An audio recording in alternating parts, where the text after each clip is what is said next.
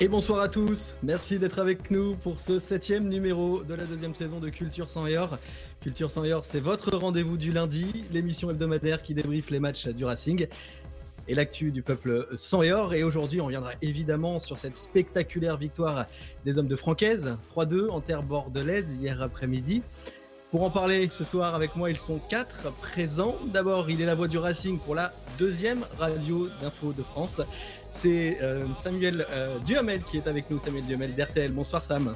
Salut Valentin, première radio privée. T'as raison, deuxième radio de France. J'y arriverai la prochaine fois. Il a failli trouver le score exact du match d'hier. Heureusement, Florian Sotoka a décidé, euh, en a décidé autrement. Amaury de Monchot est avec nous. Bonsoir Amaury. Salut Valentin, bonsoir à tous. Il habla espagnol avec la sanchti à la perfection. Antoine, cofondateur de Bollard Mécanique, est également de la partie. Bonsoir Antoine. Hola, qu'est-ce Salut Valentin, salut à tous. Enfin, il a débuté sa carrière en D1 sous les couleurs lançoises, attaquant des 100 et or entre 92 et 97. Sébastien Dallet est notre invité du soir. Bonsoir Sébastien. Bonsoir messieurs. Ravi de, vous recevoir, Sébastien, de te recevoir. On va se tutoyer si ça te dérange pas. Euh, on parlera avec toi plus en détail euh, en deuxième partie d'émission. Tes débuts euh, en D1 à Lens la ferveur de Bollard qui t'a beaucoup marqué à l'époque, il me semble, et puis tes années en Senior. Tout ça, ce sera après le débrief de ce match à, Bordeaux hier après-midi, mais aussi vos cartons rouges, la N2, le derby des, féminines, et puis on évoquera cette tension qui grandit un petit peu en ce moment entre le club et, les supporters autour des, fumigènes dans le stade. À la mi-temps, on aura aussi le quiz de culture Senior, et puis on parlera bien sûr du derby qui arrive à grands pas en deuxième partie d'émission. N'hésitez pas à poser vos questions dans le chat Facebook ou YouTube de l'émission sur tous les sujets que nous allons aborder ce soir. Allez, c'est parti, il est temps de démarrer euh, et de siffler la première mi-temps. Juste avant, je vous rappelle que vous pouvez aussi nous suivre sur notre site web culture Vous y trouverez plein d'articles sur le club et puis n'hésitez pas aussi à nous suivre sur les réseaux culture sur Twitter, sur Instagram et puis sur notre page Facebook Culture sans Ça faisait 21 ans que Lens n'avait pas gagné à Bordeaux et quelle victoire messieurs dans un match à suspense avec ce but dans les arrêts de jeu de Florian Sotoka. Première question, est-ce que c'est la victoire du mental Lensois hier après-midi, Samuel Duhamel? Je vais dire oui, je vais dire oui parce que c'est vrai que à, deux partout à la 90e, euh, je pense qu'il y a assez peu d'équipes qui auraient, qui auraient eu les, les capacités pour, pour repartir vers l'avant et c'est exactement ce qu'ils ont fait, c'est-à-dire que euh, juste après les buts, en fait, euh, bah, toutes les situations, elles étaient lançoises. Euh, on aura l'occasion d'en reparler, mais je pense que par rapport à, tout ce qui s'est passé à la mi-temps, à mon avis, la réaction bordelaise était, était attendue. Et je pense qu'il y, a pas mal d'équipes qui auraient eu des difficultés, un petit peu comme Lens dans cette deuxième mi-temps. Par contre, je ne sais pas s'il y a beaucoup d'équipes qui auraient été capables, en prenant le but aussi tard, de repartir vers l'avant et de se procurer les deux trois situations bah, qui ont permis de, marquer ce, troisième but. Donc pour moi, il y a une force mentale collective dans cette équipe qui est, très importante et on en a vu l'illustration euh, hier. Encore avec ça, Amaury, la force du Racing Club de Lens cette année, c'est aussi son mental? Ben, euh, malheureusement, on commence à s'y habituer. Hein. C'est pas mal de matchs à rebondissement où on est obligé de revenir, de cravacher. Moi, j'aurais aimé qu'on se mette à l'abri sur cette première mi-temps à sens unique ou presque, hmm. où on a les situations où on doit marquer, où il faut dire Bordeaux était quand même d'un niveau euh, relativement, même très faible. Donc, on, on, en débriefera un peu plus tard, mais euh, c'est une belle victoire et elle est hyper importante pour basculer du bon côté pour début de saison. Mais je pense qu'il y a quand même des choses à redire. Ton avis, Antoine, sur le mental lensois dans cette fin de match hier?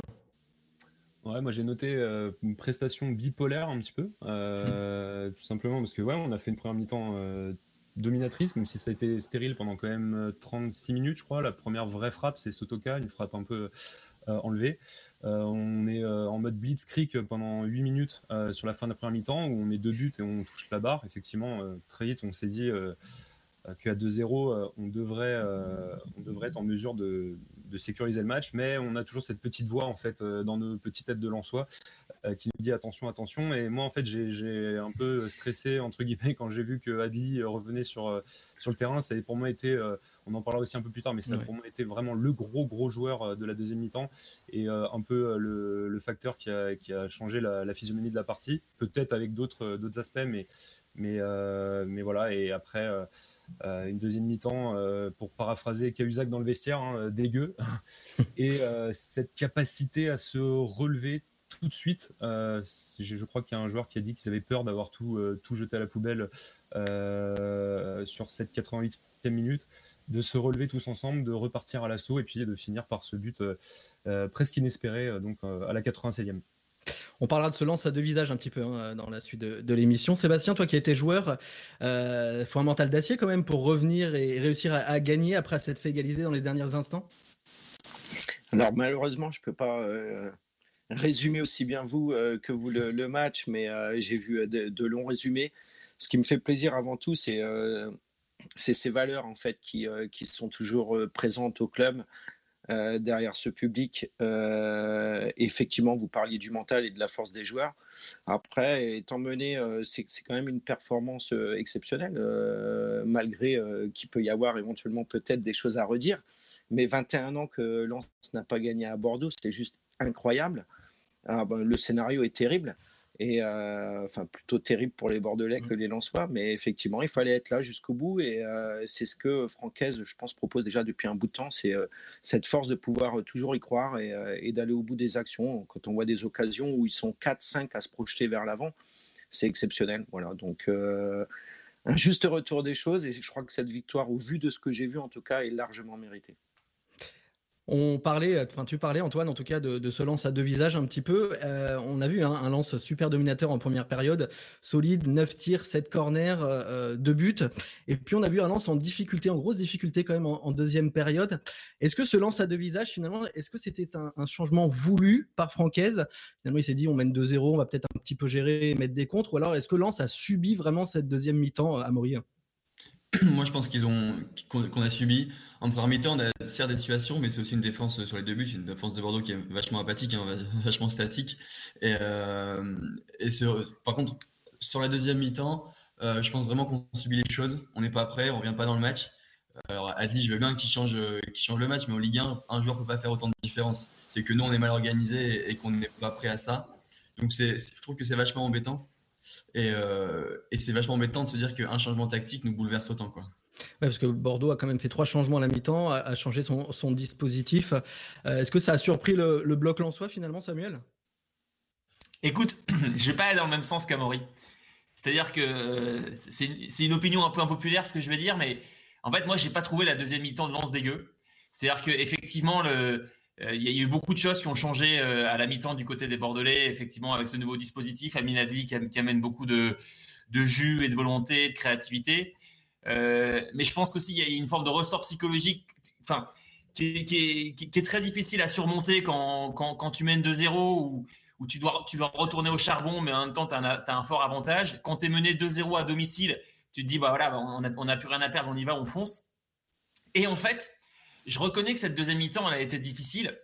Mais euh, très concrètement, euh, si on retire les, les, deux buts bordelais, est-ce que, est que Jean-Louis Leca a, été vraiment en difficulté? J'en suis pas si sûr en fait. Alors non, peut-être pas, du tout. Même les deux buts, c'est un peu des concours de circonstances. On n'est pas vraiment en difficulté dans notre surface. T'as raison. Voilà, voilà. je me souviens, a un moment donné, il y a un déboulé de Pembele euh, sur le côté droit qui se termine par une frappe euh, pas très puissante du pied gauche. Mais euh, en fait, très concrètement, entre la, entre la 60e, entre les deux buts, il y a zéro action pour les Bordelais. Et il y a trois, quatre situations de transition pour Lens qui sont plutôt mal gérées. Euh, qui aurait pu faire mouche. Il y a une tête de, Wesley Saïd, euh, style à la 75, 77e, où il se trompe de côté, il doit la mettre croisée, il la met décroisée, qui aurait pu faire but. Donc en fait, effectivement, sur le moment, on voit une équipe de lance qui, est dominée, euh, mais en fait, cette domination, elle a été globalement stérile, et, sans ces faits de jeu, eh ben, ça aurait pu être un, comment dire, une deuxième mi-temps effectivement plus tranquille, parce que je pense que s'il y avait eu un troisième but, soit celui de Sotoka à la 45e, soit celui de Saïd par exemple, à la 75e, les Bordelais, ils étaient, euh, ils étaient morts. Ah, Donc, ils étaient vraiment sur, sur un fil. Donc, euh, disons que j'aurais tendance à être plus clément que ce que j'ai pu lire sur la deuxième mi-temps. C'est pour ça que je posais la question d'ailleurs, parce que euh, franchement, comme tu dis Samuel, euh, moi, à part les deux buts bordelais, d'ailleurs Bordeaux a eu trois tirs cadrés, il me semble, à part les deux buts bordelais, c'est vrai que bon, on était souvent dans la défense, euh, dans la surface lançoise en tout cas, on voyait beaucoup le jeu de ce côté-là, mais c'est vrai qu'il n'était pas si dangereux que ça. C'est pour ça que vraiment je me pose la question si c'était vraiment un choix de francaise plutôt d'attendre et de contrer, ou alors ou vraiment le changement bordelais a, mis en difficulté la, la défense lançoise. T'en penses quoi toi, Antoine? Valentin, moi je note trois trucs. Donc effectivement, je pense qu'il y a le changement tactique bordelais qui fait beaucoup de choses. Alors effectivement, on va pas résumer euh, le, renouveau bordelais, euh, qu'on va pas non plus exagérer euh, à la simple présence de Hadi. Maintenant, je pense qu'il y a, non, parce que ça, ça me disait Amine, mais j'avais un doute et c'est Yacine, ça vient de me revenir. Ah oui, c'est Yacine, pardon. donc on va pas résumer ça à la simple présence de, de Adli. Euh, en même temps, donc il y a ce changement tactique où, euh, on l'avait déjà vu aussi hein, quand, euh, quand, on a un adversaire qui se calque sur un schéma similaire au nôtre, eh ben en fait on, peut parfois on peut se, neutraliser d'un point de vue tactique. Et là, je pense qu'on a un peu perdu aussi de notre avantage tactique sur Bordeaux. Et je pense aussi que peut-être que Francaise a complète supposition, mais a peut-être aussi demandé à ses joueurs de, de, jouer un peu comme face à Monaco, c'est-à-dire qu'on a vu qu'on avait réussi, et ça on l'avait souligné avec Ben il y a deux semaines qu'on avait réussi à être extrêmement efficace dans, dans, les, dans les défenses, euh, un, bloc un peu plus bas avec une défense en, coulissement. Donc moi j'ai le sentiment que c'est un peu une, une, mixture de ces trois raisons.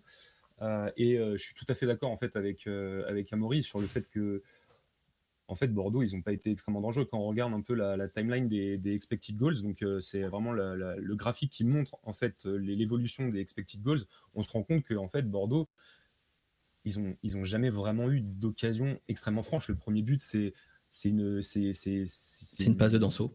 En fait, on se fait manger, on se fait manger au milieu de terrain sur, par Amin Adli sur deux triangles. Yacine. Euh, Adli, euh, Yacine. Yacine Adli qui ensuite déborde très facilement Medina, Danso qui est un peu court de la tête, et puis tu as le latéral gauche, le piston gauche qui nous met une demi-volée, euh, comme disait d'ailleurs Mikou, façon très aiguë. Donc là, on, ouais, mais juste Antoine, je te coupe juste deux secondes sur le. Ouais, c'est ça, c'est une efficacité. C'est-à-dire que si Grady il vient derrière Danso et que Klaus peut aller fermer sur le côté, on se fait pas prendre si facilement. Là, Grady il est devant les deux et du coup ça libère un espace qui est trop important. Hein, c'est exactement ça. C'est exactement ça. Il y a une faute de placement et euh, au final, on se rend compte que le deuxième but de Bordeaux à la 88e, parce qu'à un moment c'est pareil, je fais un peu long, mais mais, mais on se dit c'est toujours plus difficile de tenir les 20 premières minutes euh, dans, dans, un scénario comme ça. Il faut euh, voilà, il faut entre guillemets un peu tuer les velléités euh, de, de, l'équipe adverse qui, qui, est en réaction. Là, on arrive à la sortie de l'heure de jeu, on prend ce but. Derrière, on les, on les, on les calme de nouveau, c'est-à-dire que jusqu'à la, bah, jusqu'au deuxième but, en fait, Bordeaux, ils sont pas excessivement dangereux. Et c'est sur encore une sorte d'omelette défensive, là où on a une sorte de touche longue avec une déviation de Koscielny euh, en mode euh, improbable, improbable Koscielny, quoi. Hein. Enfin, ça reste un, mm. joueur technique, mais c'est un défenseur central qui nous fait une, une pirouette brillant pour arriver sur un, Jean Onana qui, là, on se dit, ok, là, clairement, on est dans le, on est dans l'inefficacité défensive absolue. Quoi. T'as réussi à faire rire Sébastien Dallet en tout cas, grâce à Koscielny. Mais non, mais c'est très intéressant. Je crois que les trois ont, effectivement euh, une façon de voir les choses et tout le monde a, un peu, un peu raison euh, sur tout. Après, euh, je voulais juste dire qu'au vu des buts qu'on a pris, on parlait de la défense un peu euh, pitoyable de, Bordeaux en première période. Euh, il s'est avéré que je pense sur les deux buts que les Lensois prennent, effectivement, on n'a pas été efficace en tout cas en défense. Et les, situations qui ont été proposées, effectivement, je pense que Lens aurait pu mieux les gérer. Donc après, c'est une multitude de choses, je pense, qui, qui a fait ça. C'est exactement ce que nous dit Clément Carlier dans le chat, Sébastien. On prend encore deux buts sur peu de situations subies. Euh, autant nous sommes efficaces devant, autant je trouve derrière, c'est vite fébrile. Voilà, c'est ce que nous dit en tout cas euh, sur le chat euh, Clément. encore un but sur. C'est toujours beaucoup plus difficile, et ça, Sébastien me, me, contrera si, je dis une connerie, mais c'est toujours beaucoup plus difficile d'avoir une animation offensive qui marche qu'une animation défensive qui est plus sûre. Moi, je pense que clairement, on est, mieux dans cette situation où je pense que c'est clairement des, voilà, des, c'est un parti pris, mais en même temps des, automatismes. Euh, et, j'espère que dans les tout prochains matchs, voire le, tout prochain, euh, on arrivera à, consolider tout ça. Moi, à mon époque, c'était un peu plus simple. On avait moins de, euh, de systèmes de jeu. Voilà, aujourd'hui, on se perd. Un coup, c'est 3, un coup, c'est 4, un coup, c'est 5 un coup il y a un milieu, deux milieux. Voilà, je, trouve que euh, ça reste un peu. Euh, mais, mais je suis d'accord avec toi, Antoine. Euh, quand on est bien en place, quand on a bien étudié l'équipe adverse, qui est le cas aujourd'hui de toutes les équipes de Ligue 1, de Ligue 2 en pro, l'animation défensive est logiquement un peu plus simple. Voilà, que l'animation offensive où là il faut, il faut beaucoup plus de créativité. On reviendra dans le foot des années 90 tout à l'heure, Sébastien. Il y a Julien de Maison qui nous dit euh, la première mi-temps euh, maîtrisée, la plus belle de ce début de saison. En revanche, la seconde période, on a euh, reculé. On va parler de ce match et encore un but sur coup de pied arrêté, messieurs. ça commence à être un petit peu récurrent. Côté Lensois, on va pas s'en plaindre. un plan de jeu bien huilé aussi en première mi-temps. Qu'est-ce qu'on peut tirer de ce match du Racing Club de Lens, messieurs? On va commencer avec Samuel. Eh, pardon, j'étais pas là. ah oui, c'est bien pour ça, c'est pour prouver que tu n'étais pas pardon. là. non, je disais qu'on avait encore eu un but sur coup de pied arrêté, que c'était bien, qu'on en profitait, et puis qu'on avait un plan de jeu bien huilé en première mi-temps. Qu'est-ce qu'on tire de ce match euh, du Racing? Bah, euh, moi, je trouve qu'il y a plein de bonnes choses dans ce dans ce match en fait, qui, qui, donnent de l'espoir pour euh, pour les prochaines semaines. C'est d'abord le but de Kakuta euh, en termes de confiance, je pense qu'il en avait besoin. Il a fait un début de saison euh, qui était loin des, attentes et loin de son, niveau potentiel. Il a il a pas encore marché sur le match comme il, a pu nous, le montrer en, début de saison dernière notamment. Mais bon, je pense que ça peut le mettre en confiance. Pareil pour Sotoka. Je pense que ça peut euh, évidemment le, mettre en confiance parce qu'on a beaucoup parlé du Sotoka un peu trop défensif ces, dernières semaines. Là, je trouve qu'il a été tranchant euh, offensivement et en plus il marque ce, ce, ce, ce penalty. Euh, je ne sais pas si on aura l'occasion de parler de Wesley Saïd, mais c'est pareil. Moi, j'ai été, j'ai été extrêmement charmé par, euh, par, par, son entrée en jeu. Et, et c'est pareil. Je, je, je, vais peut-être vous surprendre, mais j'ai beaucoup aimé le match de Seko Fofana, euh, qui, a, qui a été beaucoup moins en vue offensivement. Et, et moi, ça me plaît en fait. C'est-à-dire que euh, Seko Fofana, c'est un, numéro 8 et on a d'abord, euh, enfin le, le a d'abord besoin de lui euh, pour aider Cahuzac. Cahuzac a fait un très bon match et je pense que c'est aussi parce que Fofana était là à côté de lui. Il n'a pas été extraordinaire dans les transitions, il n'a pas été extraordinaire euh, offensivement, mais ça c'est du bonus. C'est-à-dire qu'en fait, si une fois ou deux fois par mi-temps, il est capable de faire sauter une ligne ou d'adresser une bonne passe, ça sera déjà super. Donc le, le, RC Lens qui est, dynamique et, séduisant offensivement, c'est pas c'est pas que grâce à Fofana. Ça, ça doit venir dans un second temps. Faut d'abord faut d'abord qu'il qu qu puisse permettre à l'équipe d'asseoir une, une forme de solidité défensive. C'est ce qu'il a globalement bien fait. Même s'il y avait un, un client face à lui. Hein. Oui, bien sûr. Et tu parlais de, du bon match de Cahuzac, ça montre aussi qu'on qu peut finalement avoir une bonne, un bon milieu de terrain sans Doucouré. Euh, ce match-ci aussi, c'est un petit peu une conclusion qu'on peut tirer de, de, ce match. Amaury, toi, qu'est-ce que tu tires de, de ce match de lance finalement?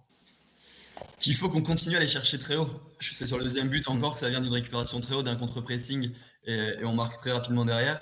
Euh, Lens, il faut savoir que c'est l'équipe en Ligue 1 qui récupère le plus, qui fait le plus d'interceptions par match. Et ça, c'est pas anodin. Et en plus, elle est largement devant la deuxième équipe. Elle fait 13 interceptions par match en moyenne. Et elle est un point devant. Derrière, ça se tient toujours en 0,4, 0,5 points, tu sais, entre les équipes. Et nous, on est largement devant. Et ça, c'est révélateur. Et on le voit très souvent avec Jonathan Klaus aussi contre euh, Lorient, je crois, qui va gratter un ballon et derrière, ça, ça déboule sur un, but. Le jeu, qu'on les garde, qu'on accepte d'équilibre, pardon. Et cette victoire-là, elle vient valider en fait tout ce qu'on dit depuis 4-5 émissions. Là. On se parlait, mais en fait, si on n'avait pas gagné là, ça faisait qu'une victoire en 5 matchs, c'est pas non plus énorme. Et là, elle vient valider tout ça. On a une deuxième victoire on se lance très bien pour une belle semaine qui nous attend. Et, euh, et, les principes de jeu, en fait, sont validés. Et toute la confiance qu'on emmagasine là, elle est vachement pas anodine parce que tu sais, une belle saison, c'est bien. Mais si tu commences à perdre 2-3 matchs, tu dis, bah tiens, peut-être que ça tenait pas, pas grand-chose cette saison, ça va moins bien. Et là, tout ça, ça nous lance. Euh, moi, je pense que ça va nous lancer et il manque plus qu'un résultat positif euh, ce week-end pour avoir un très très gros début de saison et c'est plutôt bon. Et puis aussi, ce qu'on peut tirer, c'est que Lens est toujours invaincu et ça, quand même, c'est pas, pas, pas anodin après 5 journées. Euh, Qu'est-ce que tu en penses, toi, Antoine? Bah oui, moi, en fait, ce que je retiens de très positif, c'est euh, un peu ce qu'on avait déjà perçu contre l'Orient, c'est qu'en en fait, on s'est découvert un tireur de popularité hors pair, et euh, qu'en plus, euh, c'est pas anodin que, que Caputa le reconnaisse en conférence de presse vendredi, en disant que bah, maintenant, en fait, celui qui prend euh, les coups de pied arrêtés, c'est Klaus. Il prend les coups francs, il prend les corners, alors que l'année dernière, c'était plus, je crois, Kakuta qui était en charge de, de, les tirer. Euh, on se rend compte qu'il est hyper décisif. Euh, il est, enfin, on a vraiment, c'est ce qu'on se disait, euh, c'est ce qu'on disait il, y a, deux semaines ou la semaine dernière, c'est que maintenant on a vraiment de quoi varier nos attaques. Euh, et en plus de ça, j'ai regardé un peu sur les statistiques, le, le nombre d'attaques est complètement équilibré sur, sur le match de Bordeaux. C'est-à-dire que je crois qu'on est à grosso modo 39%, 40% d'attaques côté droit, donc toujours un léger penchant sur la droite, mais qu'on est quand même à chaque fois autour de 30% dans l'axe et, et, sur le côté gauche côté gauche. Et ça, ça me, ça me m'amène à conclure que, bah, en fait, Frankowski, euh, c'est un super coup de l'avoir récupéré. On en dire juste après. Il nous a Henri, tu veux réagir Ouais, je voulais juste demander à Sébastien si, avec l'expérience que tu as, tu avais déjà vu des équipes qui tirent à deux les corners comme l'ont fait hier le RC avec Kakuta et Klaus qui se mettaient à chaque fois à deux au poteau de corner. Est-ce que tu as déjà vu ça J'ai déjà vu, mais euh, c'est ouais, c'est je me suis fait la remarque. Je me dis c'est surprenant et c'est surtout osé parce qu'on perd un joueur dans la surface. Et, voilà. Alors après pour un corner, euh, sachant que comme le dit Antoine, euh, je pense que le tireur de, de coup franc de corner, on l'a trouvé parce qu'il a un pied qui est juste magique, Klaus. Donc je ne sais pas pour quelle raison. on, voit que Kakuta est capable de marquer de la tête, alors pourquoi pas le remettre dans la surface Voilà. Mais sinon, Amaury, j'ai, euh, ce que tu euh, disais tout à l'heure, si je peux me permettre en tout cas, c'est euh, sur la position haute et la récupération haute. Il faut savoir que sur un match, effectivement, c'est compliqué de, tenir 90 minutes, voire plus aujourd'hui. en allant chercher les ballons très haut. Et voilà, donc il y a forcément des phases à un moment donné dans, le match où on est obligé de, de souffler un peu, de, de remettre le bloc un peu plus bas. Voilà. Allez, on va faire un focus sur euh, trois joueurs rapides. Vous n'êtes pas obligé forcément de, me dire ce que vous pensez des trois, mais en tout cas, j'ai focalisé sur trois joueurs. Frankowski est-il devenu indispensable à gauche? Troisième passe décisive depuis le début de la saison. Le retour de Kalimendo, qu'est-ce que vous en avez pensé? Et puis euh, euh, Wesley Saïd, qui est, qui est enfin sur le terrain et qui est décisif en fin de match. Est-ce que tu veux réagir, Samuel, sur l'un des trois joueurs ou sur les trois rapidement sur le match d'hier? Écoute, je, vais, je, vais, je vais parler de Saïd, j'en ai, ai, parlé déjà, donc je, je, vais, le garder. voilà, moi j'ai été, enfin, pour ne rien vous cacher, je l'avais très, je l'avais très peu vu jouer, j'imagine comme beaucoup. Ça fait deux ans qu'il joue plus d'ailleurs très, très agréablement surpris. J'imaginais pas du tout qu'il avait ce niveau. Euh, j'ai été, été marqué par la qualité de ses appels. J'ai été marqué par, euh, par, sa, par sa finesse technique, par son sens du dribble, son sens du dribble, par le fait qu'il est aimanté par le but. Enfin, on, sent qu'il est, qu'il est à l'aise dans les, dans les 20, 30 derniers mètres. Euh, effectivement, il a, il a une, une, une forme d'explosivité qui rappelle Kalimwendo. Enfin, je sais pas si on en parlera, mais vous savez, le, le, débat sur l'éventuelle faute sur le défenseur central euh, bordelais euh, juste avant le penalty, pour moi, il n'y a, évidemment pas faute. C'est juste qu'il est, qu'il, a un centre de gravité plus bas et qu'il élimine son vis-à-vis. Euh. Enfin, bref, j'ai été, j'ai, été marqué par ce, par ce joueur. Je me souviens de la déclaration de Franck Hez en mode. En mode, vous inquiétez pas, je le connais très bien. il m'avait bluffé quand, quand, il était plus jeune. C'est un bon coup. Enfin, vous allez voir. Et, je, me rends compte là, alors évidemment, c'est un joueur qui a, été, fragilisé par des blessures. Il faut voir s'il est, est, capable d'enchaîner, mais, mais sur, sur, ces 25 minutes, enfin, si, si l'on se gagne, c'est en, partie grâce à lui. Euh, c'est lui qui va chercher le, le, penalty et, et, quasiment tout seul en fait. Donc, euh, bah écoute, j'ai hâte de voir la suite, mais je, je te dire que j'ai été marqué par son entrée. Est-ce qu'il peut, euh, est-ce qu'il peut pourquoi pas être titulaire? Ça, on verra sur la suite de la saison. En tout cas, ça prouve qu'on peut de, une nouvelle fois faire confiance au board et, à, et à Franck Hez euh, qui, qui, nous sortent encore du chapeau un, un Wesley Saïd qui était blessé, qu'on voyait plus depuis, euh, depuis quelques, quelques temps sur les terrains de football. Amaury, toi, tu as envie de faire un focus plutôt sur Frankowski, le retour de Kalimwendo ou Wesley Saïd aussi? Bah, écoute, pour, Je vais prendre la suite de ça parce que je serai à peu près dans la même idée avec Kalimwendo. J'avais parlé de son apport sur la capacité à éliminer les défenseurs, ce qu'on trouve un peu moins chez Sotoka ou Banza précédemment. Et en fait, sur le premier but, je ne sais pas si vous vous rappelez, mais c'est Kalimondo qui commence par éliminer pour trouver un joueur lancé et, ça finit sur le but. Et du coup, euh, je suis plutôt content parce qu'on a besoin de ça. Je trouve qu'on a besoin de ça. Nos attaques manquaient de, capacité d'élimination et donc là, on la retrouve. Et donc, je prends la suite de Sam. Euh, Said nous a vachement apporté aussi sur ces situations-là. Et je pense que c'est la vraie pierre qui nous manquait euh, à nos offensives, puisqu'on euh, sur les attaques rapides très bien, et sur les attaques placées, on est un peu plus en difficulté. Et donc cette capacité-là d'élimination, elle va nous faire du bien sur des matchs Contre Lorient, par exemple, où les défenseurs nous attendent hyper bas et attendent qu'une chose, c'est les transitions offensives. Et donc, ça va, pense, nous apporter sur ces, sur ces matchs un peu plus compliqués là. Et c'est le coach qui parle. Antoine, qu'est-ce que tu en penses, toi, de ces trois joueurs? Bah ouais, pour reprendre, euh, oui, euh, Kalimwendo, euh, tout de suite, on a vu son côté décisif hein, pour, pour effectivement reprendre cette, cette image de, sur le premier but où, il résiste de manière absolument incroyable à une charge d'un défenseur dans le dos. Il reste debout, il fait le bon décalage qui va, qui va jusqu'à Frankowski. Frankowski, bah, en fait, on se doutait hein, que c'était un bon joueur quand même. On n'a pas 15 sélections en, sélection polonaise sans avoir un minimum de, de bagages. Euh, il s'est tout de suite adapté, il a, tout de suite, euh, il a tout de suite vraiment euh, pris le, tempo de cette équipe et on se rend compte qu'il est déjà à trois passes décisives, hein, comme, comme Jonathan Klaus, avec un, temps de jeu un peu moindre. J'ai vu là sur en stats, il, est, il délivre donc en moyenne une passe décisive 90 minutes. Donc bon, il a quand même un temps de jeu conséquent. Il est, il est quand même hyper décisif pour quelqu'un qui vient d'arriver au club. Et en plus de ça, il est, il est intéressant parce qu'il est droitier, il est positionné à gauche, donc il permet aussi une variété dans, dans l'attaque où il va un peu plus rentrer. donc il, il, apporte vraiment. Ouais, et je suis pas sûr qu'il ait joué piston gauche très longtemps. Hein. Avant, avant le Club de Lens.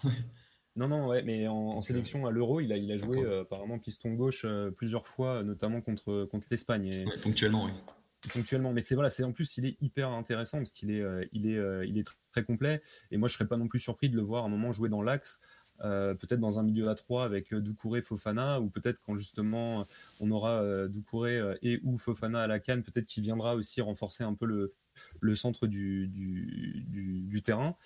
Euh, et puis Wessé Saïd, ouais, super, euh, super coup. Moi, je me rappelle de, ce joueur, euh, notamment lors du barrage Dijon-Lens, où il avait été très très bon à Bollard. Il avait mis une frappe incroyable de 25 mètres en plein sur l'équerre, où il avait clairement refroidi toute l'ambiance de, la Marek et de Bollard. c'est un joueur qui a énormément de qualité. Je me rappelle en début de saison, là sur Culture Senior, j'avais fait une interview d'un gars du Dijon Show, qui est un, qui est un peu notre, notre compère dijonnais et qui m'avait clairement dit que c'était un joueur euh, frisson et que la première saison qu'il avait faite à, à, Dijon, ça avait été justement un des, un des catalyseurs de, de, la très bonne saison de Dijon qui avait fini, je crois, pas loin de la dixième place. Euh, c'est, ça, peut être, euh, c'est un joueur effectivement qui a joué 45 minutes la saison dernière en coupe, qui revient d'une grosse blessure, qui la saison d'avant avait joué à Toulouse dans l'équipe qui avait fini complètement, un peu à l'image de Dijon la saison dernière, qui avait fini complètement sur les rotules en perdant, je crois, une dizaine de matchs consécutivement. bon, bah voilà, Saïd, 26 ans. Avec Isiaga Silla. avec Isiaga avec euh, euh, voilà, cette, belle équipe de, Toulouse. Et, effectivement, il est connu par Aise, il est connu par Lilian Alice, qui l'avait eu à Laval, je crois, et par Aloudiara, qui l'avait eu, je crois, du temps, euh, je crois, au stade Rennais. donc voilà, donc c'est un mec qui est, connu par, par tout le staff. Et je pense qu'il a des qualités intrinsèques. S'il revient en jambes, il va nous faire vraiment beaucoup, beaucoup de bien. On a sur le chat Thomas Armac qui nous dit Frankowski, trois passes décisives, euh, pas plus de deux touches de balle, travail défensif et ses passes sont justes. Espérons qu'il soit euh, régulier. On va passer à vos cartons rouges, messieurs, sur ce match euh, de Bordeaux. Est-ce que vous avez une situation, un joueur à, signaler sur ce match, Amaury? Écoute, je veux dire l'inefficacité défensive, on en a parlé tout à l'heure, mais on fait trop de fois des petites erreurs qui nous, qui nous coûtent très cher. Et je pense qu'on peut largement monter en puissance sur la complémentarité de nos trois de derrière. Ton carton rouge, Samuel? Écoute, je vais, l'adresser à Petkovic, euh, l'entraîneur de Bordeaux, parce que je sais pas si vous avez vu sa déclat avant, le match. En gros, il était en mode euh, ouais, bon, en fait, la, tactique de Francaise, elle est assez facile à contourner parce que les joueurs de lance se, livrent trop, trop, et donc, enfin voilà, il y a moyen de les, il y a moyen de les contrer assez facilement. Et effectivement, c'est ce qui s'est passé contre contre Saint-Etienne et, Lorient. Je, ne le nie pas, mais donc quand tu dis ça et que tu perds derrière, c'est toujours un peu délicat. Et puis, si tu veux, en fait, moi, il y a un truc qui, m'étonne vraiment, c'est que quand, quand tu as Adli dans ton équipe et que tu décides, c'est-à-dire que tu dis, bah voilà, Adli, je vais te laisser sur le banc et on va commencer sans toi. Je, sais pas, je trouve ça très surprenant euh, parce que vraiment, comme le disait Antoine, Adli, il a, il a vraiment apporté euh, à la fois de la créativité et puis et puis euh, et puis beaucoup beaucoup d'allants offensifs. Donc pour moi, il s'est trompé. Je pense que peut-être que le score aurait été différent avec Adli pendant 85 ou 90 minutes. Donc, euh, bah voilà, je lui adresse un, rouge un, petit, un petit carton rouge. Antoine, ton carton rouge Moi, je vais mettre à celui qui aurait pu en avoir un, c'est euh, Joe Gradit. Alors, euh, en fait, ça me permet aussi de rebondir un peu sur. parce qu'effectivement, son action de la 46e, 47e minute, où il, est vraiment à deux doigts, en fait, de le découper d'ailleurs, Adli, sur, sur cette action. À un moment, on s'est dit, je pense que clairement, si Adli il, sort sur Civière, Grady, il sort juste après. Quoi. Euh, alors, ça me permet aussi de un peu, euh, je pense que en revoyant le match tout à l'heure, je me suis pas mal arrêté sur cette phase de jeu. En fait, c'est une relance de, de Leca sur euh, Grady. Et en fait, Grady, tout de suite, se retrouve entouré de trois, trois joueurs bordelais en mode pressing. Et en fait, je me suis demandé si à ce moment-là, justement, on n'était pas dans un moment où, on était complètement désorganisé versus la réorganisation tactique bordelaise. Et en fait, euh, Grady, euh, qui est euh, une vraie perceuse, hein, il, avait, il a été, je crois, il a les meilleurs stats la saison dernière sur le, les, courses en avant, balle au pied. je me demande si à ce moment-là, en fait, il, il est pas enfin, j'ai eu l'impression en fait qu'il était un peu en mode suicide, quoi. C'est-à-dire qu'il s'est mis à courir. Euh, il a fait complet, complet. C'était le 15 France, le 15, le 15 de France euh, aux Six Nations. Quoi. Il, est parti, mais vraiment quasiment tête baissée sur. Il y avait trois Bordelais autour de lui. il se fait pousser par un Bordelais et il finit, il finit par s'empailler sur, sur Adli. Et voilà, donc pour moi, il aurait, il aurait clairement, il on s'en sort très très bien sur ce coup-là. Et je pense que... surtout, mais je te laisse terminer, Antoine. Ouais, non, non, mais voilà, en fait, c'est mon carton rouge, c'est qu'en fait, je pense qu'il aurait, il aurait pu mériter un carton rouge sur cette année. En fait, je me permets juste, euh, j'ai vu deux, deux, éléments. Euh, alors, je comprends ton carton rouge, je, le partage en partie. En même temps, il, reçoit, il reçoit, une, page une passe pas évidente de Jean-Louis Leca, euh, donc il se retrouve avec ce, ce, ballon et trois joueurs qui, qui, qui lui arrivent dessus. Alors, je suis d'accord pour dire qu'il part en mode kamikaze et qu'il aurait jamais dû le faire. Donc, voilà, circonstance atténuante de la passe, circonstance atténuante du, du fait qu'il soit qui soit légèrement poussé par, par, euh, par, un, par un, attaquant bordelais quand, quand, il, quand il va découper euh, Adli. Et puis, malgré tout, à la 93e, euh, je ne sais pas si vous vous souvenez, mais il découpe également un bordelais juste après le but de lance, le troisième but de lance.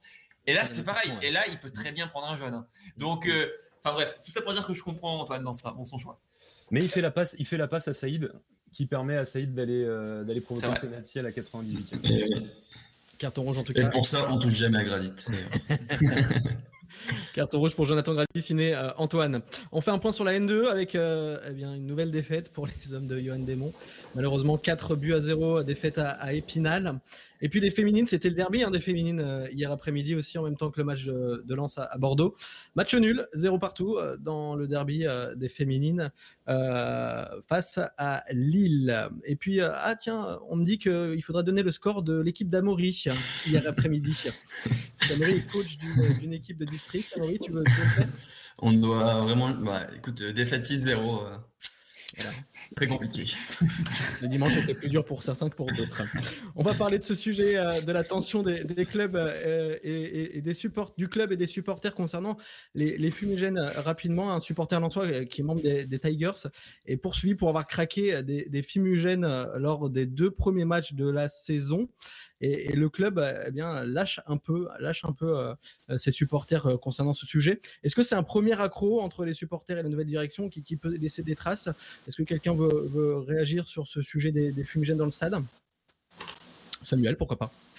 Écoute, je, je, connais pas ce dossier. Mmh. Donc, je vais suivre le principe du philosophe Wittgenstein. Ce dont on peut parler, il faut le taire. Donc, je laisse la parole à mes amis. Bah, écoute, si j'ai tout compris, moi, le club, en gros, poursuit, euh, poursuit le supporter pour s'éviter des sanctions à lui-même. Donc, en effet, euh, c'est peut-être un premier point de dissonance. Moi, ce que je pense plus généralement de cette, euh, histoire des fumigènes, c'est que c'est un vrai paradoxe du foot français qu'on utilise les fumigènes à chaque spot publicitaire sur Canal, sur toutes les chaînes qui retransmettent le foot télé. Systématiquement, on a, des fumigènes à l'image. Donc, on s'en sert pour en faire la promotion, mais on en sanctionne systématiquement. Et puis, je crois que c'est Antoine qui nous disait tout qui nous redira peut-être qu'il serait autorisé peut-être aujourd'hui à Toulouse. Et donc, on, se pose, vraiment la question de. Enfin, c'est un sujet, c'est un vieux serpent de mer hein, qui, qui, dure depuis quelques années là, qu'il faudrait vite arbitrer pour, pour arrêter ces, c'est paradoxe. Est-ce que c'est un geste de la Ligue ou quoi? Oui, mais j'ai entendu que ce soir, le match de Toulouse en, Ligue 2 a des fumigènes à un, certain moment du match, ou alors avant le match, en tout cas, allait être autorisé. Est-ce que tu veux réagir, Antoine, sur ce, sujet des fumigènes dans le, dans le stade? Non, bah, je suis euh, globalement complètement d'accord avec Amaury, donc euh, pas besoin de leur dire, mais c'est vrai que bon, voilà, on, on, est tous conscients que le fumigène, c'est quand même, ça fait quand même partie intégrante du spectacle. Euh, on a tendance à dire euh, nos pieds, nos parties. Euh, voilà, je, pense clairement que il y a, aujourd'hui moyen de trouver des, soit des technologies, soit des façons de faire pour que tout se passe très bien et qu'on retrouve des ambiances avec des fumigènes. donc voilà, globalement complètement d'accord avec Amaury. Merci Antoine. Allez, on va passer à la mi-temps. Ça y est, hein, c'est déjà la mi-temps de ce Culture sans Yor de ce lundi. Un quiz Culture sans Yor qui va, qui va faire euh, plaisir euh, peut-être à Sébastien Dallet.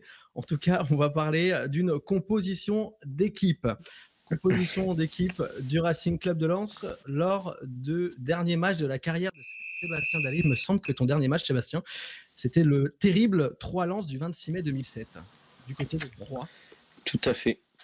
Et donc, tu faisais partie de l'équipe adverse et euh, 3, ben, bah, tu lances 3 buts à 0, mettant fin au rêve euh, de Champions League. La compo officielle du Racing Club de Lens de ce match au Stade de l'Aube. Euh, on va commencer avec toi, Antoine.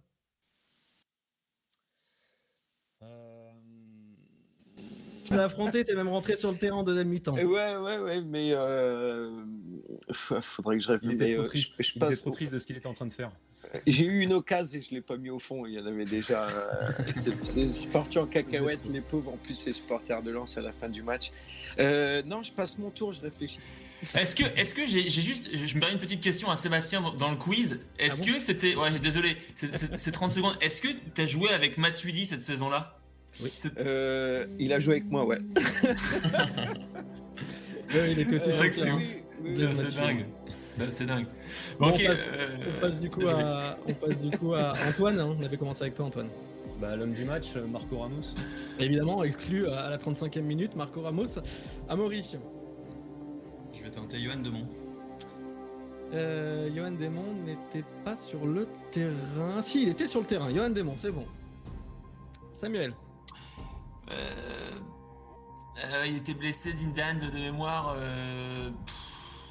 je vais tenter. je vais tenter Tomer. Pas d'Olivier Tomer. C'est parti pour Sébastien. Peut-être que tu as une proposition, toujours pas. Tu vas attendre la dernière, c'est ça Antoine, ta proposition Nenad Kovacevic Pas de Nenad Kovacevic. Antoine éliminé. Amaury, tu peux encore l'emporter si tu me donnes un dernier nom. Je suis le dernier à pas faire d'erreur, donc je gagne encore ce quiz. Euh, je vais tenter Jussier. Pas de Jussier non plus sur le terrain. il était parti au Mercato, non, je crois. Il était. ah non, il me semble que c'était sa dernière, euh, sa dernière saison au Racing Club de Lens, il me semble. En tout cas, il n'était pas sur le terrain. Rapidement, il y avait bien Runa Dindan hein, euh, sur ah, le terrain, euh, Samuel. On avait Issam Djema, Sidi ah, Keita. Sidi Keita. oui, Olivier Monterubio, Eric Carrière, et puis vous avez tous oublié Sedou Keita quand même. Hein. C'est horrible, j'en avais trois de penser à trois. oui, Allez, on va quand même donner cette victoire. Ouais, c'est vrai qu'on on essaie de pas y penser, mais c'était le petit clin d'œil pour le dernier match de la carrière de, Sébastien Dallet. on passe à la, à la dernière. Je suis vainqueur du coup, Valentin? Hein oui, t'es vainqueur quand même, hein, par ah. forfait, Amaury. Ah. vainqueur deuxième fois de suite euh, pour, euh, pour Amaury de Monchot dans ce quiz. Euh, deuxième partie, c'est parti pour cette deuxième partie. Ça fait trois, trois fois partie, mais on va parler avec Sébastien Dallet et on va revisiter un petit peu sa carrière en, sang et or. Je vous rappelle aussi qu'après, on, fera une projection sur le derby hein, qui arrive samedi prochain au Stade Bollard à 17h. Mais d'abord, Sébastien Dallet, ancien attaquant du Racing Club de Lens. Et notre invité ce soir, Sébastien, c'est une cinquantaine de matchs sous les couleurs lensoises, deux buts, tous les deux inscrits lors de ta dernière saison euh, au Racing. Et puis, on va une nouvelle fois voyager dans le foot des années 90 hein, avec toi ce soir, euh, Sébastien, le lance des années 90. N'hésitez pas, euh, si vous voulez poser vos questions à, Sébastien, d'aller vers nos différents chats de l'émission. Première question, Sébastien, comment vas-tu et que fais-tu aujourd'hui? Eh bien, je vais très bien, puisque depuis peu de temps, j'ai réintégré cette belle région du Nord-Pas-de-Calais. Voilà. Et euh, exactement. Et, euh, et que fais-tu? Ben, Je travaille dans l'immobilier, euh, du côté d'Armentières. Mmh. Titre de conversion dans l'immobilier. Alors, tu signes au, Racing en, 1992, tu as à peine 18 ans, je crois? 91, ouais. Ouais, 91-92. Mmh. et après une seule saison de D2 à Orléans, en plus il me mhm. semble. Mhm. Et il paraît que c'était pas gagné quand même pour toi de, signer au Racing Club de Lens parce que tu étais quelqu'un qui préférait plus le sud à l'époque. Et puis, euh, il me semble que c'est euh, le jour où tu assistais à un match au Stade Bollard que tu as donné le déclic de signer au Racing. Tu peux nous raconter? C'est exactement ça, tout à fait. À l'époque, euh, à Orléans, donc à 17 ans, je jouais avec l'équipe pro et c'était Henri Zambelli qui était mon défenseur. il y avait aussi Laszlo Bologna bref. Et euh, donc, Henri Zambelli est devenu mon agent. Et euh, le club d'Orléans, c'est la liquidation, c'est la même année que Brest et Tours. et puis voilà, j'ai pas mal de clubs effectivement qui, souhaitent m'engager et je fais part à mon agent que je veux descendre au soleil. et puis il me dit non, non, non, non je te connais, je vais t'emmener voir quelque chose, je te propose Lance. Je dis lance, lance. Je, regarde la carte de France, je dis mais c'est pas possible, il y a des pingouins là-bas, c'est mort. et puis euh, on est invité donc euh, par euh, par les dirigeants, Gervais Martel certainement, voilà, pour aller voir un match de lance. Et puis là effectivement quand je suis arrivé à Bollard, j'ai regardé le match, je dis il est où mon contrat? Je signe direct, c'est mort. Et puis en plus ce qui est, ce qui est sympa, c'est qu'Orléans ont joué en jaune et rouge. et puis voilà, comme ça on reste, on perdure dans les mêmes couleurs. Voilà. La ferveur du Stade Bollard qui t'a fait signer au, Racing du coup ouais, cette ouais, Non, mais carrément, c'est dans un premier temps, oui, effectivement, c'est clair, c'est clair. Alors, comment se passe ton acclimatation du coup à Lens avec, après ton arrivée? Et puis, comment tu as ressenti un petit peu l'accueil des supporters à ce moment-là? Bah, très bien, euh, très bien. Euh, j'ai une petite anecdote. Euh, je fais un de mes premiers entraînements, donc on passe sous la voie ferrée, on, s'entraîne, et puis au retour, les supporters étaient avec nous. Et puis il y a un supporter qui, qui, m'interpelle, qui me dit hey, Tu d'aller, ta carrette de Gariou et là, je le regarde, je fais comment? Bah, tu d'aller, ta carrette de Gariou et puis au bout de trois fois, il y a Eric Sicora euh, derrière, Sico qui me dit T'es con, quoi Il te demande où est ta voiture. Bah, je Ouais, mais bon. Tu parlais pas encore le chien à l'époque. bah non, je parlais pas encore le chien. Après, après je me suis rattrapé, après, je vois. Comme dit Antoine, tu maîtrises l'accent parfaitement aujourd'hui, en tout cas. Ouais, maintenant, bah ouais, hein, maintenant, je suis bien comme chaud. C'est des années de pratique, peut-être.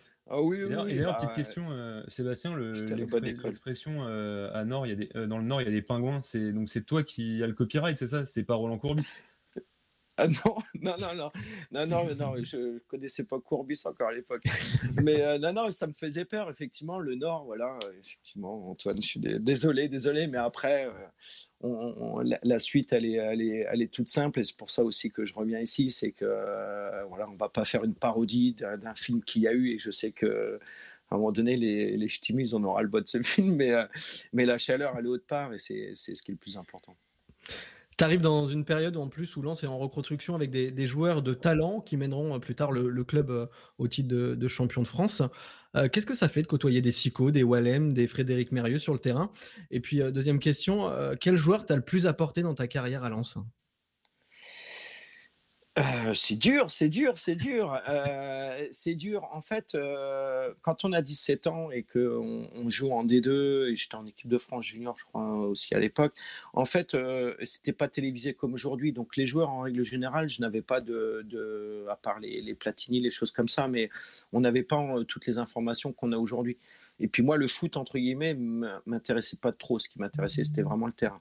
Mais, euh, mais ce qui, ce qui m'a euh, surpris à Lens quand je suis arrivé, c'est qu'on s'entraînait, on s'habillait dans un petit vestiaire à côté du vestiaire des pros.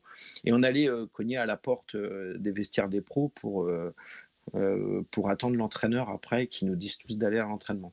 Et donc on cognait à la porte et, euh, et puis ben, quand j'ai appris à connaître tous les anciens euh, qui y avait, les Sico, les Jean-Guy Wallem, Pierre Lec, Christophe Delmotte, Fred Mérieux, enfin Hervé Arsène, mais lui il chambrait pas trop Hervé Arsène, il est toujours discret, c'était je crois l'invité de la semaine dernière. Ouais, c'est ça. Et euh, mais Sico, euh, Jean-Guy, Pierre, euh, ouais, ouais, c'est Guillaume Varmus, ça va, il était, mais bon, bref, ils étaient tous en fait, ils nous faisaient des, des petites vacheries. Et effectivement, des fois, on, attendait longtemps dans le couloir, en fait, avant de rentrer dans le vestiaire des pros. Quand on voit aujourd'hui comment ça se passe, euh, bref, on était dans les années 90. Euh, et, après, on rentrait et on serrait la main à tous les pros. Hein. On ne checkait pas à l'époque, ça n'existait pas. et on avait plutôt intérêt de dire bonjour. Et après, on demandait pour s'asseoir aussi. Et là, euh, je citerai beaucoup plus Sico, euh, Sico et, euh, Fred Mario aussi, qui était vraiment très. enfin, il nous embêtait pas mal, en fait. Voilà. Donc, donc, des fois, on avait le droit de pas s'asseoir, en fait, tout simplement. Et puis, quand l'entraîneur est arrivé, il disait bah, vous êtes. Et c'était Arnaud de Santos à l'époque, avant Patrice Berg. Et qu'est-ce que vous faites debout? Asseyez-vous. bref, il y, a plein de choses, mais je pourrais en raconter en fait euh, des... tout ça pour dire que c'est très impressionnant. Et puis, euh, et puis parce qu'on côtoie un vestiaire de, professionnels et on, nous le montre bien que c'est euh, un vestiaire pro. Et c'est ce que j'ai aimé en fait en début de carrière, c'est ça, c'est ces valeurs, c'est que tu n'es pas pro par hasard. Et quand tu es pro, on te respecte en fait. Donc avant, avant de venir dans notre vestiaire, avant, ben, écoute, fais tes matchs, prouve. Et euh, voilà, à l'époque, euh, on ne pouvait pas signer un contrat pro si on n'avait pas fait, je crois, 30 matchs en professionnel. Voilà, donc c'est vraiment toute une nouvelle génération que j'ai connue après, mais bon, au début c'était ça, ouais. Donc euh, et après, quel joueur m'a vraiment influencé, on va dire. ouais, on va dire ça.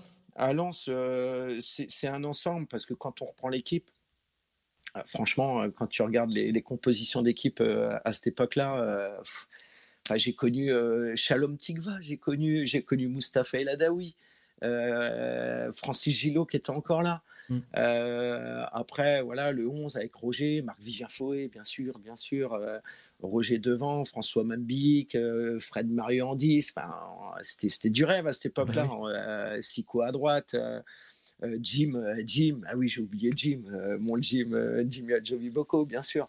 Jimmy, ça a été quelqu'un qui, avec qui j'ai toujours gardé beaucoup de contacts et je suis resté assez proche. Comme un, grand frère, un grand conseiller, un grand sage. sinon, tous, tous, en fait, vraiment en passant par Gus dans les buts. Jean-Guy, j'ai rejoué avec lui à Sochaux après. Euh, Sico, à chaque fois que je reviens dans le Nord, on, essaye de, se capter. Euh, puis voilà, enfin voilà, je vais, je, peux tous les citer. Euh, c'est un ensemble en fait et avec les supporters. C'était un club et c'était très familial avec ceux qui travaillaient aussi dans, les bureaux. Donc c'est enfin c'est vraiment quelque chose pour moi d'incroyable en fait euh, je, me, je, me, sens chanceux en fait par rapport à certains qui n'ont peut-être pas connu ça si jeune en fait on a sur le chat Waka Bayashi qui nous demande est-ce que Seb a toujours des contacts avec un certain Philippe Brunel? Je me souviens qu'ils étaient très complices et pas les derniers pour faire des conneries à l'époque.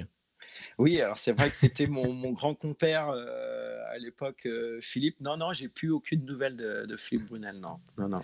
C'est vrai que dans le style, un petit peu, moi j'ai revu quelques vidéos de, de, tes matchs. Dans le style, un petit peu, vous ressembliez aussi dans le, dans le style de jeu. Ouais, il y avait un gaucher, un droitier. Euh, voilà. Puis après, en dehors du terrain, on avait, euh, je crois qu'il devait avoir un an de plus que moi, mais on était de la même génération. Euh, parce que moi, quand je suis arrivé, je vivais au avenue Van Pelt, au centre de formation. une petite spéciale dédicace à, à Gilles Sillou, voilà, euh, si je peux me permettre, qui est mon ami de toujours, de 30 ans. Hein, voilà, ça fait 30 ans que, j'ai connu certaines personnes au centre et qui sont mes amis aujourd'hui. Voilà. Et euh, ouais, Philippe, ouais, c'était, on était, très proches à l'époque et on, était un petit peu les jeunes branleurs. j'ai revu tes, j'ai revu tes deux buts. Enfin non, j'en ai revu qu'un. J'ai vu celui contre Metz. J'ai retrouvé celui contre Metz. J'ai pas retrouvé celui euh, contre Rennes. En revanche, ah, est-ce que tu peux nous le raconter euh, rapidement? Contre Rennes, c'est euh, une ouverture avec son pied gauche magique donc de notre numéro 10 qui s'appelait juste Frédéric Mérieux. tu fais un appel avec Fred Mérieux, tu, tu, fermes les yeux, tu sais que la balle elle arrive. C'est le passeur de, sur ton but de Metz aussi d'ailleurs. Oh, oui, ouais, ouais, exact. Mmh. But de Metz, ouais, avec les Tizi dans les buts, ouais, je m'en souviens bien. Et contre Rennes Et contre Rennes, euh, voilà, une, ouverture en, profondeur. Euh, je me retrouve un peu bloqué dans la surface. Euh, je fais un passement de jambe. je me décale sur mon pied gauche et j'enroule au deuxième poteau. je ne vais pas dire que c'était en lucarne, mais c'était pas loin. Monsieur, est-ce que vous voulez poser une question à Sébastien, évoquer un, moment de, de, sa carrière, Samuel? Bah écoute, moi, si tu veux, j'ai commencé à suivre le Racing euh, en 93-94. Donc, si tu veux, quand, quand Seb, voilà, il évoque tous les noms qu'il a évoqués, euh, pour moi, c'était les Beatles à l'époque, tous ces, tous ces mecs-là, et Seb en faisait partie. Donc, euh, je, me, souviens du côté feu follet qu'il avait, les, les, les, rentrées. Souvent, euh, Seb, sans, sans, sans, sans, comment dire, te faire des honneurs, mais tu, tu rentrais souvent pour, pour le dernier quart d'heure pour faire exploser les défenses ou quand il y avait un but à à rattraper. Et c'est vrai qu'il a porté un jus pas possible sur son côté. C'est, enfin, en fait, moi, moi, je suis presque ému d'entendre Seb parler de cette époque-là avec, euh, avec enthousiasme et nostalgie parce que c'était l'essence, c'était l'essence du RC tous ces mecs. C'est-à-dire que tous ces mecs, ils, voilà, ils, formaient une vraie équipe, ils se dépouillaient pour, euh, pour, euh, bah, pour le club, ils, étaient tous alignés dans les, dans, dans les valeurs et, et c'était un pur régal. C'était un pur régal de les suivre. Donc, voilà, bon, enfin déjà, merci, merci d'avoir bercé mon enfance, je suis vraiment ravi de t'avoir euh, avec nous ce soir. Et, puis une petite question, c'est vrai que euh, par rapport au, comment dire, euh, au, niveau que tu avais, tu as, beaucoup plus, entre guillemets, réussi à, percer, je veux dire, comme attaquant titulaire dans des, clubs de, soit de, deuxième partie de première division ou de, deuxième division. Qu'est-ce qui, à ton avis, te manquait justement pour à un moment donné, par exemple, devenir titulaire à Lens? Euh, j'ai eu, pas mal de, soucis de blessures euh, à Lens, notamment des, des chevilles. Je, devais faire une trentaine d'entorses par, euh, par saison, limite sur chaque cheville. J'ai eu une pubalgie aussi, donc on va dire les blessures un peu au départ. après, je pense un manque, un manque d'équilibre psychologique de ma part. Je pense que j'étais je, n'avais peut-être pas compris euh, totalement euh, l'investissement qu'on devait avoir et qu'on se devait d'avoir pour, euh, pour tutoyer le, le, plus haut niveau et d'y rester. je pense que c'est un mélange un peu de tout ça. Lens, c'était, c'était bizarre parce que quand je suis arrivé, je, n'avais pas le droit en fait de jouer tout de suite puisque le club était en liquidation et j'ai dû m'entraîner en fait et après, Carnot euh, dos Santos, euh, que je peux croiser aujourd'hui, il n'y a pas, voilà, il a pas de souci. Mais euh, ça a été dur. Ça a été dur avec Carnot parce qu'il a été très très dur avec moi. Et je me suis retrouvé à dégringoler en, junior, à jouer avec, bah, avec Ahmed Oudjani qui, qui me faisait des entraînements. Mais alors, ça, encore une fois, quel bonheur aussi. Enfin, voilà, on parle juste d'Ahmed Oudjani, quoi. Euh, et, puis j'ai oublié Robbie Slater aussi dans les, dans les noms, hein, mais il y en a tellement. Cyril Magnier, bon bref. Et euh, ouais, donc je pense qu'il y avait, euh, il y avait peut-être un, une prise de conscience, un peu plus de, sérieux à avoir. mais j'ai eu le sentiment au départ d'avoir été coupé un peu dans, dans mon élan à Lens. Je, je, suis bien, très très bien revenu à l'époque que tu parles. Et puis après, après il y a eu l'armée avec Roger Lemaire et Slavo Musline. Euh, et, quand Roger Lemaire est revenu reprendre le club, moi je venais de terminer l'armée. J'étais pas forcément le meilleur militaire euh, au bataillon de Joinville avec Roger Lemaire. donc, euh, donc si tu veux, voilà, tu vois ma, ma, fin de carrière à Lens entre guillemets a été voilà un peu un peu un peu délicate malheureusement voilà mais, euh, juste pour rebondir c'est vrai que Valentin tu parlais des deux buts de, de, Seb c'était des buts importants aussi parce que la saison 96-97 elle était elle était compliquée pour le club on s'est longtemps demandé si le club allait rester en, en première division et finalement ça s'est joué à peu de choses d'ailleurs euh, en bonne partie grâce grâce alors Seb dira pas la même chose mais grâce au, retour de, Roger Lemaire euh, et puis, et puis la saison qui suit. Si, si, je partage. Je partage. et puis la saison qui suit, on sait ce qui s'est passé. Donc, euh, en fait, on se rend pas compte que voilà, on, apporte quelque chose au club et puis au, final, ça, ça, germe, ça peut germer six mois plus tard ou neuf mois plus tard. Euh, c'est ce qui s'est passé euh, avec avec ta participation en, voilà, comment dire, au maintien au maintien du club cette saison-là notamment. Oui, oui. C'était Mika, c'était c'était Mika Debev, parce que moi j'avais été prêté un an à Guingamp où ça s'était mmh. très très bien passé et que Guingamp voulait me me reprendre. Et Gervais a dit non, non, non, parce qu'à cette époque-là, c'est n'est pas le joueur qui décidait, hein, c'est euh, c'est le président. Et euh, il dit non, non, il revient, il revient au Bercail. Et euh, ils avaient recruté Mika Debev. Et quand on voit la carrière que Mika Debev a fait, juste sa carrière en règle générale, l'homme qu'il est en plus, que moi j'adore Mika Debev. C'est, euh, et voilà, et c'est lui qui était arrivé et qui euh, jouait du, coup à droite parce que c'était à l'époque où j'étais vraiment ailier. Et, Mika était aussi un peu ailier ou, ou faux ailier, mais avec un gros travail et beaucoup d'abattage aussi défensif.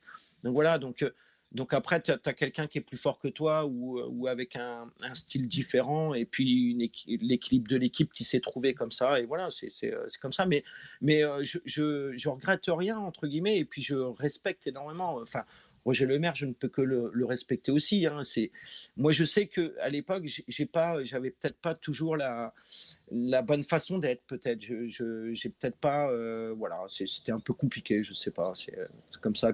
on, est frustré quand on joue pas et quand euh, euh, une année avant, quand tout le stade, que tu es remplaçant, parce que ça m'est arrivé, que tout le stade scande ton nom en fait, et que tu as 21, 22 ans, tu vois, tu te dis, mais qu'est-ce que je fous sur le banc? C'est pas possible euh, Donc voilà, c'est des trucs comme ça. Donc euh, c'est un peu de la fierté ou de l'ego mal placé par moment où on comprend pas les choses, on est jeune, on est un peu branleur et on n'a pas forcément toujours les bonnes réactions.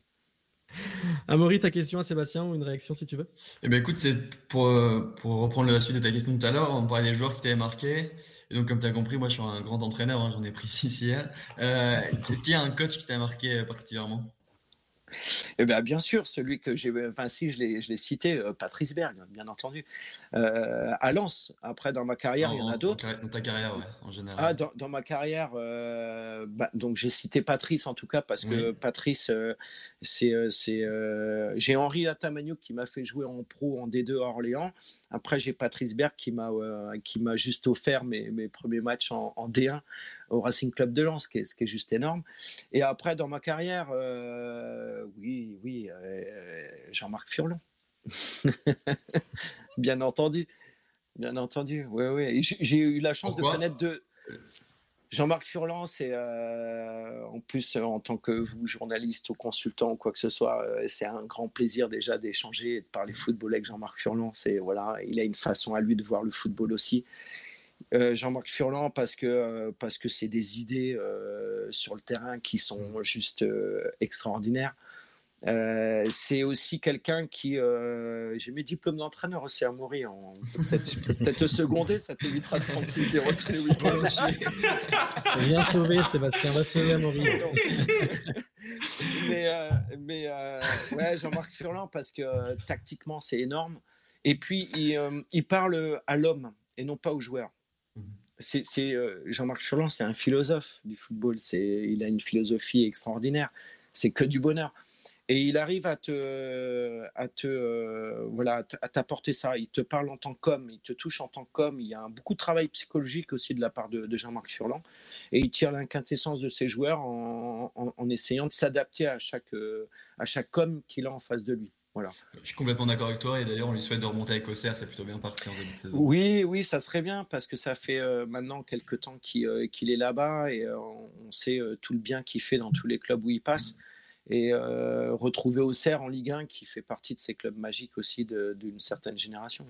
Allez, rapidement ta question, Antoine, ta question à Sébastien. Alors moi j'en ai j'en aurai deux, une courte et une où je vais laisser parler Sébastien. Sébastien, il a, joué un match de Coupe d'Europe avec le Racing Club de Lens dans un stade euh, mythique, le, Stadio Olimpico de Rome contre la Lazio. Est-ce que tu peux nous raconter euh, cette anecdote? c'est une anecdote aussi. Ma che cazzo fai, bello ragazzo Oui, non, mais carrément, déjà, stade mythique, euh, bien sûr, euh, c'est un truc de dingue, le Stadio Olimpico, enfin voilà, euh, c'est incroyable. On était en costard et tout, mais c'était c'était juste hallucinant, c'était magnifique. Et il y a une anecdote dans ce match, c'est que de mémoire, on avait fait 1-1, je crois, à domicile, mais moi, j'étais pas dans le groupe. Et je crois qu'on fait 0-0 là-bas, je crois. Je crois que vous perdez un 0 vous perdez un, ah, des deux matchs. Vous perdez, vous perdez 1-0 à Lens, non? Ah ouais, à Lens, après prolongation, après prolongation.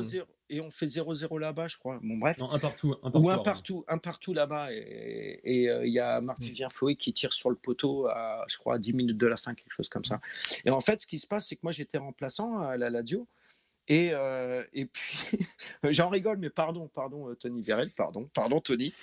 Euh, et il y a Tony Vérel qui arrive en première mi-temps en boitant voir notre kiné. Et Philippe, pardon Philippe. et puis il dit, j'ai une gêne à la cheville et tout ça. Et là, notre kiné, il prend la cheville, puis il a ce coup comme ça, tac, tac, tac. Vas-y, repars. on connaît Tony et le courage qu'il a. et il repart en boitant sur le terrain, il essaye de rejouer. Cinq minutes, il revient. Il fait, non, non, ça va pas. Et Philippe, il continue à lui massacrer sa cheville, il lui met un strap au-dessus et tout ça. Et puis au bout de deux minutes, il sort et on apprend après qu'il a fracture de la cheville de Tony Vérel, fracture. Mon Dieu. Bon, en tout cas, c'est ce qui m'a permis de rentrer. Mais en plus, en plus c'était en début de match, non? C'était genre à la 20 C'était en première mi-temps, ouais. C'était en ah, première mi-temps, ouais. Ouais, ouais, ouais. Et euh, bon, ça m'a marqué. Alors, je m'excuse auprès de Philippe euh, de Guinée. Il a voulu juste simplement faire son job. À l'époque, c'était pas comme aujourd'hui, voilà. Et euh, ouais, c'est ce qui m'a permis de rentrer, effectivement. Et là, c'est magique. Alors après, rentrer là-bas à Rome, c'est magique parce que c'est ton premier match de Coupe d'Europe. J'avais fait euh, pas mal de matchs aussi en équipe de France où j'ai eu la chance de, connaître les équipes de France jeunes. Mais euh, franchement, le premier match où euh, je volais et je courais pas sur le terrain et que je volais sur la pelouse, bah, c'est à Bollard, c'est mort.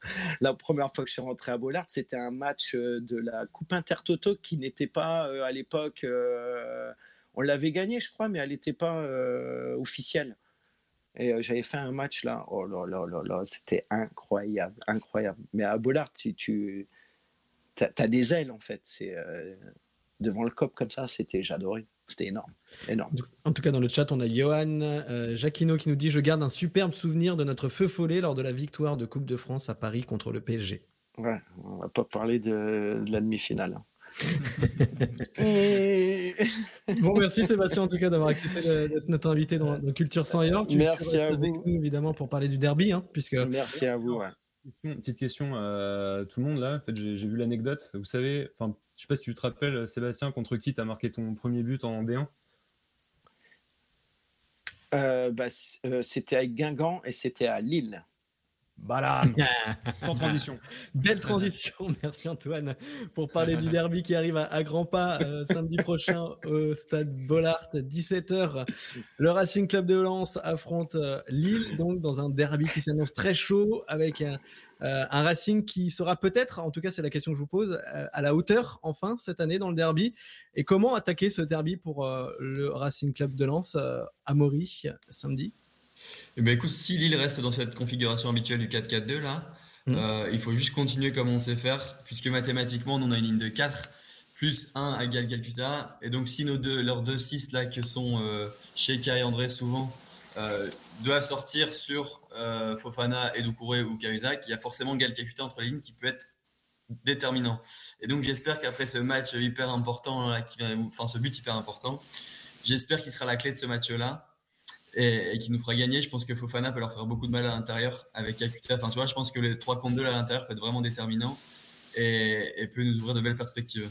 Donc je pense qu'il faut l'attaquer comme, comme tous les autres avec ce système de jeu-là et, et les intentions qui sont le nôtre habituellement. Un Lille qui est peut-être pas dans la meilleure forme par rapport à l'année dernière. Antoine, tu es, d'accord que c'est peut-être l'année de, de lance euh, euh, de, de, battre Lille et comment doit le club attaquer ce, derby?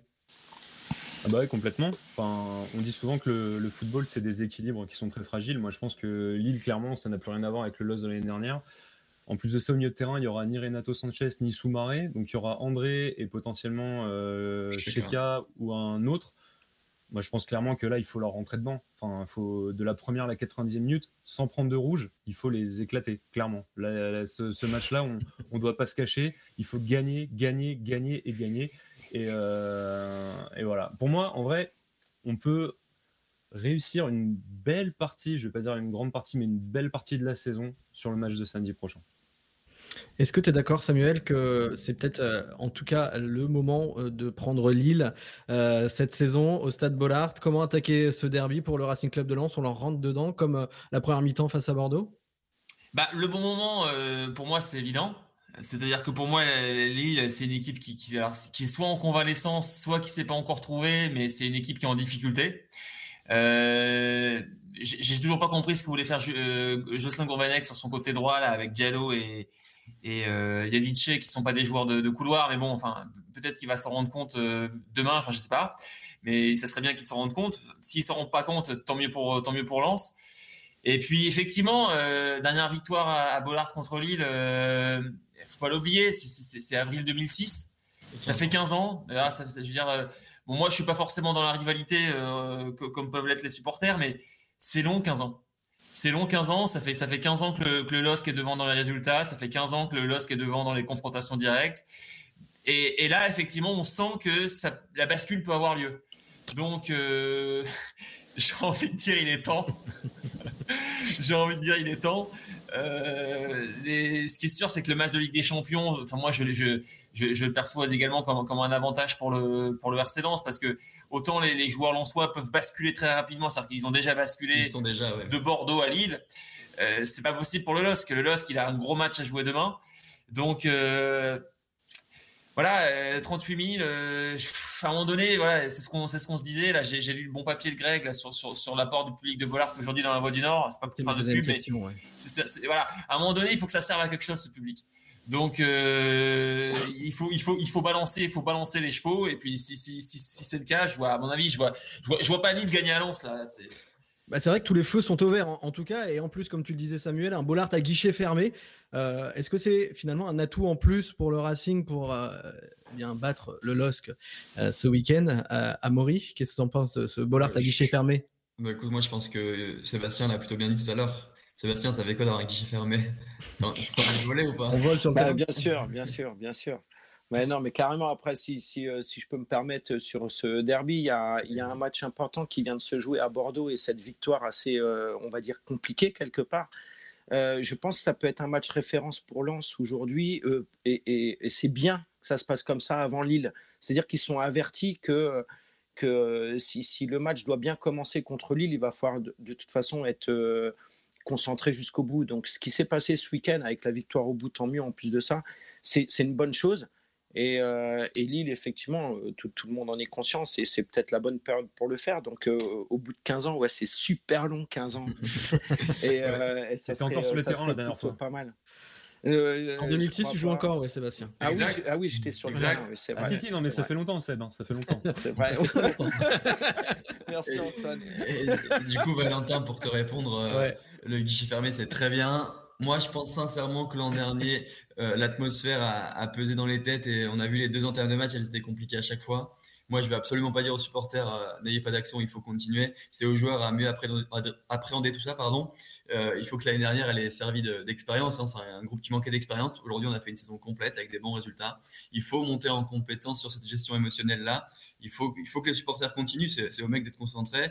Je pense que l'entraînement public de mercredi euh, y est pour quelque chose. C'est une façon aussi de centraliser un peu toutes les actions et, voilà, on se dit enfin, on fait un gros événement mercredi et, et les joueurs préparez-vous il faut, moi, sportivement, je suis pas très inquiet. En plus, ils jouent Wolfsburg, qui est premier de Bundesliga, qui a 4 victoires en 4 matchs. Ils vont forcément laisser de l'influx. Hmm. Donc, c'est à nos gars de faire la différence maintenant, clairement. Ce, stade Bollard plein, euh, Antoine, euh, ça va apporter un plus au Racing?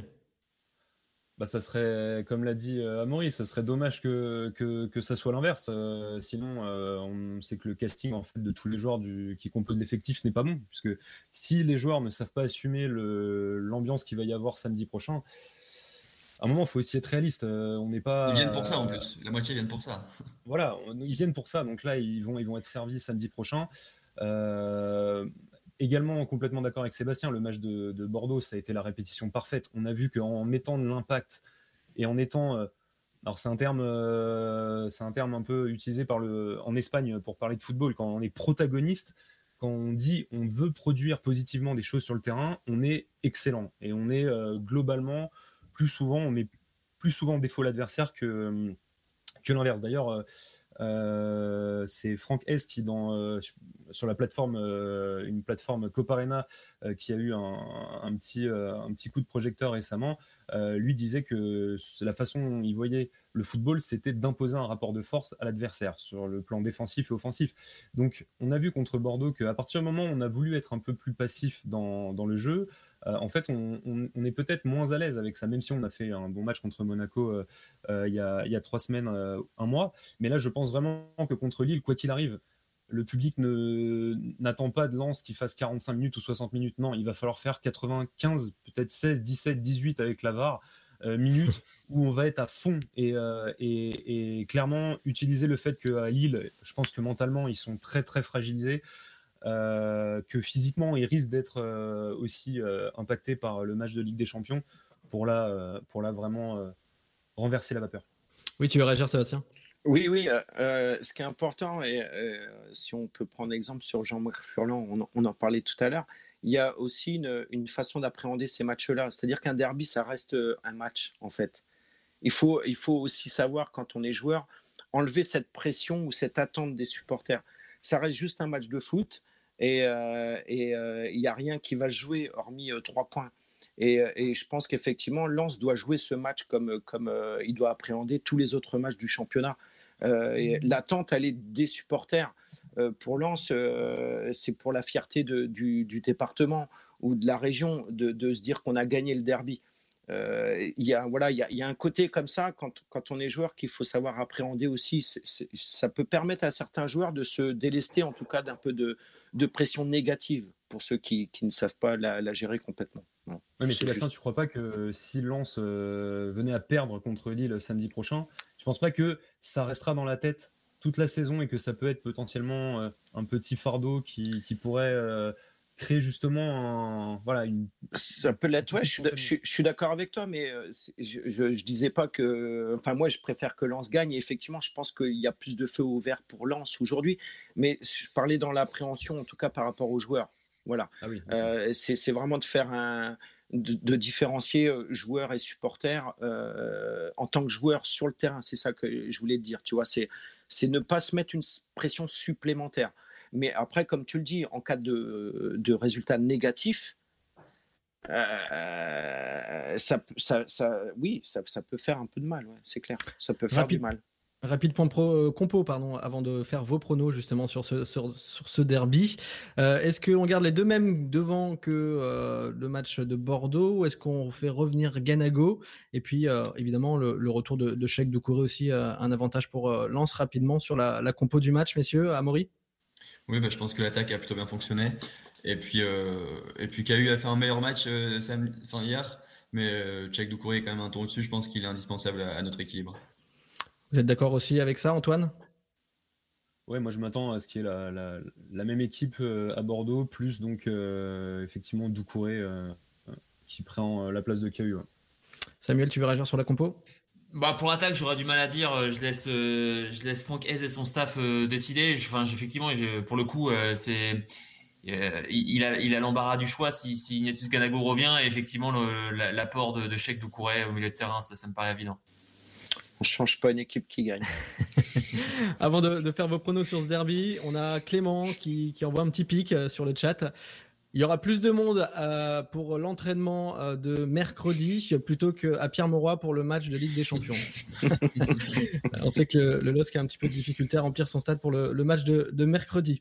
allez, c'est le moment. De, demain, C'est demain, De demain, pardon, oui, de demain mercredi, c'est l'entraînement du Racing. De demain. Euh, c'est le moment de, faire votre prono, messieurs. Le derby de euh, samedi 17h au stade Bollard. Votre score, Amaury de Monchot, comment euh, tu vois ce match? Malheureusement, je vois un match nul de partout, une nouvelle fois. Une nouvelle fois, ce serait le troisième de, suite à, à, Bollard. Antoine, ton prono pour samedi? Allez, je 3-1. 3-1 pour le Racing. Samuel? Écoute, j'allais partir sur 3-1, donc je vais dire 4-1. Ah ouais, oh, eh ben écoutez, c'est ça. Et puis on garde euh, Sébastien d'aller pour la fin. Ton prono, Sébastien? J'étais parti sur 3-1, alors je vais dire 2-0. En tout cas, on a trois victoires euh, sur euh, quatre pronostics. Vous êtes emballés, messieurs. On espère qu'on le sera après le match de, de samedi. Merci en tout cas, Sébastien. Oui, Amaury. Juste J-5, les gars. Ouais. bien. ça approche, ça approche. Merci en tout cas, Sébastien, euh, d'être, euh, d'avoir été notre invité. Hein. C'était sympa de, parler avec, toi ce soir. Merci à vous, messieurs, d'avoir débriefé de ce match à Bordeaux. Rendez-vous la semaine prochaine, hein, bien sûr, euh, pour le débrief du derby. Et puis d'ici là, n'hésitez pas à vous rendre sur culturesenior.com et les différents réseaux sociaux pour préparer ce derby. On se retrouve la semaine prochaine. Bonne soirée à vous. Merci.